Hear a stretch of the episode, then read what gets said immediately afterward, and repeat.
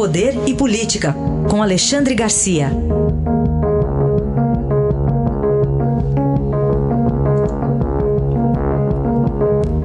Alexandre, bom dia. Bom dia, Raíssa. Bom dia, Carolina. Olá, bom dia. Bom, para hoje espera-se a decisão do ministro do Supremo Celso de Mello sobre a abertura de inquérito a partir das declarações do ex-ministro Moro, é isso? Isso, perfeito. O, o procurador-geral Aras, né, uh, sem esperar o contraditório, é interessante isso, né, o jurista que não esperou o contraditório, já encaminhou para o Supremo uma, uma denúncia de crime, né, uh, pedindo para abrir inquérito uh, investigação em relação ao presidente da República por falsidade ideológica, coação no curso de processo, advocacia administrativa, prevaricação, obstrução de justiça, corrupção passiva privilegiada e, contra Sérgio Moro, denunciação caluniosa, né? além de crimes contra a honra eh, em relação a Sérgio Moro. Ele deve provavelmente tomará uma decisão hoje para saber se encaminha ou não, se abre inquérito ou não. É, é, se abrir inquérito, é uma investigação contra o presidente da República. Né? No mesmo dia, vejam só esse país, no mesmo dia em que o outro tribunal, o Superior Tri Tribunal de Justiça, está é, examinando outro presidente da República, ainda no triplex, porque há um recurso contra o próprio tribunal movido pela, pela defesa de Lula. Enfim, está nas mãos de Celso de Mello, e é muito interessante Celso de Mello tem mais seis meses eh, de Supremo. Ele foi sorteado para ser o relator. Ele passa a ser o relator desse processo. Né? Se o processo demorar mais de seis meses, ele deixa o, a relatoria desse processo para o seu sucessor, que vai ser alguém nomeado pelo presidente da República. É uma, é uma, coisa a ser considerada. Outra coisa, essa pressa do Aras, né?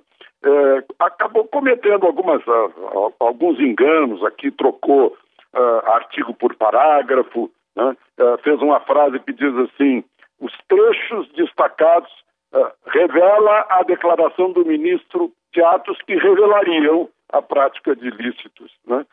ficou a gente vê que não foi sequer revisada. Essa história de pressa fez com que o presidente, o ex-presidente Fernando Henrique fizesse uma declaração também, sem esperar o contraditório, dizendo, recomendando a, a Bolsonaro que renunciasse para evitar o ônus de um impeachment. Né? Fernando Henrique é, é sempre apressado, já sentou na cadeira de prefeito aí em São Paulo antes da eleição, né?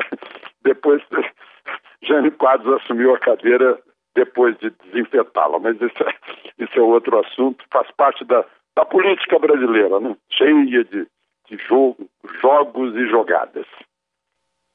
E falando também um pouco sobre as chances de impeachment do presidente Bolsonaro, como é que você viu eh, essa, essa, esse pedido, pelo menos nas redes sociais? Algumas pesquisas também estão falando nesse sentido. Pois é, o, inclusive o, o, o Supremo está uh, uh, aceitando um pedido que obrigaria Rodrigo Maia a examinar os pedidos de impeachment que, que entraram e que forem entrar. Está né? nas mãos de Rodrigo Maia. Bom, digamos que Rodrigo Maia aceite, vai para uma comissão, depois vai para o plenário da Câmara. Né? Uh, são necessários dois terços dos votos da Câmara para continuar o processo a oposição não tem esses dois terços, só a bancada ruralista, a bancada evangélica e a bancada da bala já, já garantem que não passa, né? Não tem como passar. Isso, isso em primeiro lugar. Em segundo lugar, a esquerda numa sinuca de bico. Ou tem que admitir que Moro é o grande juiz que condenou Lula e os, e, e os tesoureiros, né? ou tem que aceitar Mourão, que teoricamente é mais duro em, na relação ideológica que, que Bolsonaro, né? é o sucessor, está na Constituição. E por último, uma consideração que essa é, é, é decisiva. Né? Não existe impeachment sem povo. Né? O, o, o Jango foi derrubado porque o povo saiu às ruas antes dos militares. O, o Jânio teve, teve a renúncia confirmada porque o povo não saiu às ruas em defesa dele. O Collor pediu o povo nas ruas a seu favor e o povo saiu contra ele. Né? E a Dilma teve o povo nas ruas nesse, nesse último impeachment. Né? Tentou-se uh, Lula e Fernando Henrique, tentaram lá no Fora Lula, no Fora Fernando Henrique, e não teve povo para isso. Então, eu, e ontem o povo já estava na rua, aqui, no, aqui em Brasília, mostrando para o Congresso, para o Supremo, etc., uh, ah, o, o, enfim, todo poder emana do povo. Né? A gente tem que considerar isso básico. Então, a, a chance de impeachment é baixíssima, é, é, é mínima. Bom, e sobre os possíveis indicados aí para o Ministério da Justiça e o comando da Polícia Federal, Alexandre? Pois é, são duas pessoas que já trabalhavam com o presidente né, antes de ocuparem os atuais cargos. Né. O novo ministro da Justiça eh, já era uma espécie de assessor do presidente antes de, de ser feito eh, eh, secretário-geral da presidência no cargo de ministro, Jorge Oliveira. É, da, é uma pessoa da mais absoluta confiança do presidente. E o delegado Alexandre Ramagen tra trabalhava como segurança do presidente. Né?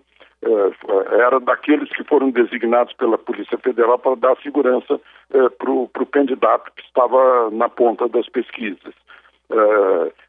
A trabalhar, a ser chefe da Agência Brasileira de Inteligência, né, que produz informações para o presidente. Isso aí foi outra questão aí da Polícia Federal, né? É, o, o, o, Moro falou em interferência né, e, o, e o presidente falou em receber relatórios, receber informações de inteligência estratégicas necessárias para poder governar. Né? Eu lembro que, que Sarney foi agredido por um machado, se não me engano, num ônibus, né, que jogaram, porque não tinha informações, né? tinha, tinha é, é, deletado os serviços de informação. Forças Armadas têm, a BIM tem, Polícia Federal tem. Né? E, e, o presidente precisa de informações estratégicas para governar. Enfim, esse, esse delegado vai ser agora o, o chefe da Polícia Federal, também uma pessoa da mais absoluta confiança do presidente. E aí, diga-se de passagem, né, uh, superintendentes e, e, diretores de Polícia Federal são cargos administrativos, não são investigativos. E investigações, inquéritos são, são, são uh, uh, fiscalizados pela Justiça e pelo Ministério Público. Então, é, é há pouca chance de, de troca de informação. São pessoas da mais absoluta confiança do presidente ocupar esse cargo. E eu acho muito, muito estranho que as pessoas criticam porque o presidente está nomeando gente que é da confiança dele. Né? É, é, é, quase um, uma obviedade, né? depois de ter acontecido esse episódio com o Moro, que era da confiança do presidente, e agora está essa polêmica toda. Este foi Alexandre Garcia, que volta amanhã ao Jornal Eldorado. Obrigado, até amanhã. Até amanhã.